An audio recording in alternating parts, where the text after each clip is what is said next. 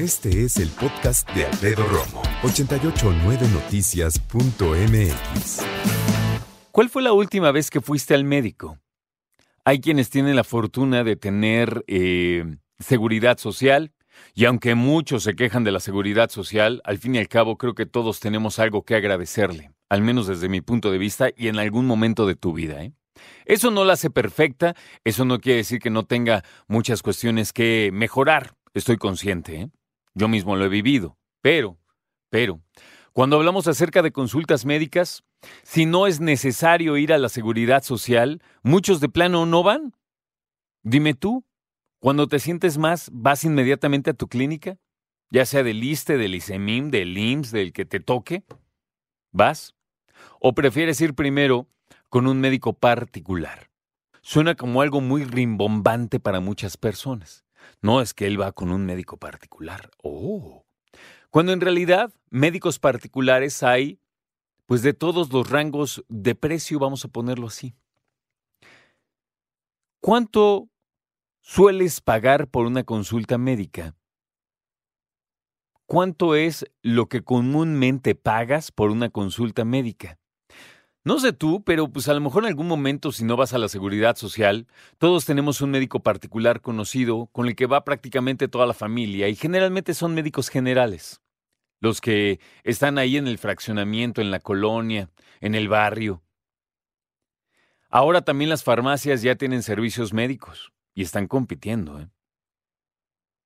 Ahora, la pregunta de hoy tiene que ver, claro, con los precios del servicio médico pero es específica la pregunta.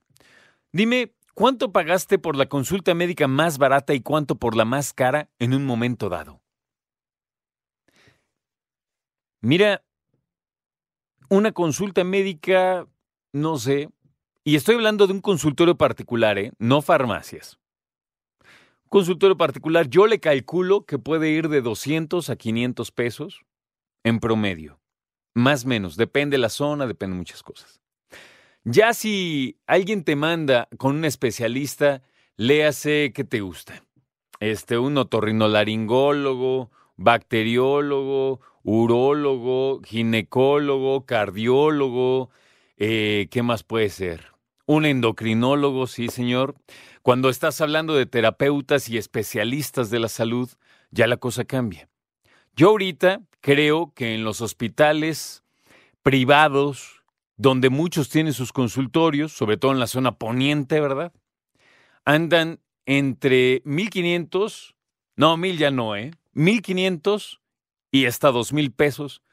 Tal vez haya alguien que cobre más de 2.000 pesos, ya no lo puedo yo creer, pero más o menos por ahí anda la cosa, ¿eh?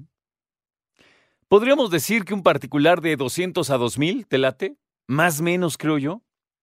Ahora, todas las personas dicen, no, es que ¿qué les pasa? Una cosa carísima.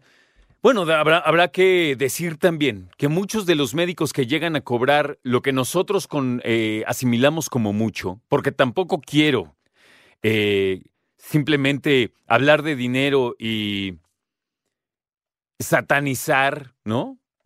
el cobro de un médico, no. Y eso es a lo que voy. ¿eh? Un médico cobra por lo que sabe por la experiencia que tiene.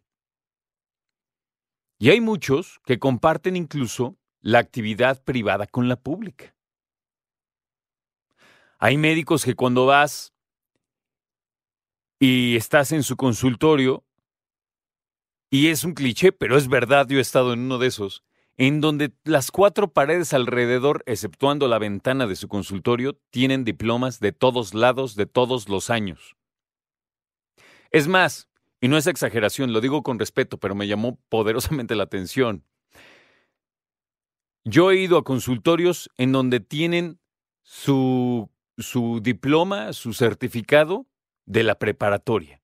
Médicos que tienen en serio. Sí, yo también dije, pues eso qué, ¿no? Pero ok.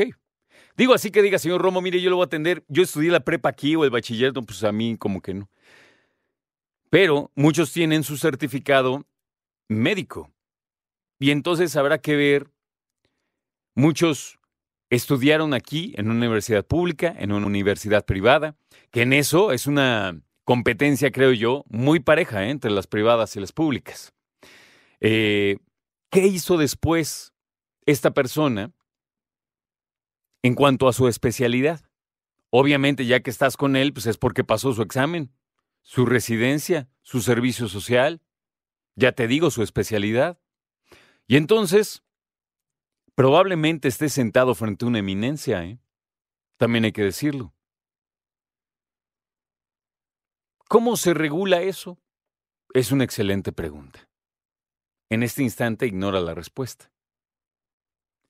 Hay algunos que incluso al, al punto de cobrar, pues simplemente dicen es tanto, pues uno no puede regatear. Hay quienes no aceptan tarjetas, aceptan puro efectivo, cheques, ¿no? Hay quienes te ofrecen inmediatamente, ¿gusta usted una factura? Hay quienes ni siquiera la mencionan. Pues la situación en cuanto a los médicos es que en nuestro país, la gran mayoría, si tú quieres ir eh, con un especialista de manera particular, sí te va a costar. Y aparte, no solo te va a costar una vez. Hay quien dice, bueno, pues para saber qué tiene usted, pues hay que hacer eh, los análisis. Porque uno va al médico como eh, con esta ilusión de que llegues y te diga, uh, no, yo ya desde que lo vi, mire, usted tiene ta, ta, ta, tómese esto, que le vaya muy bien.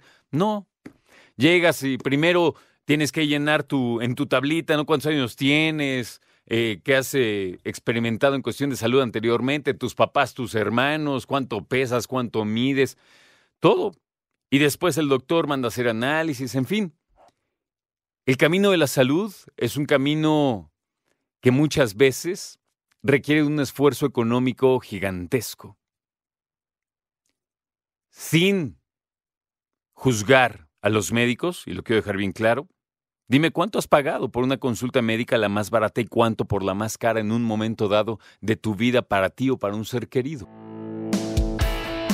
Escucha a Alfredo Romo donde quieras, cuando quieras. El podcast de Alfredo Romo en 889noticias.mx.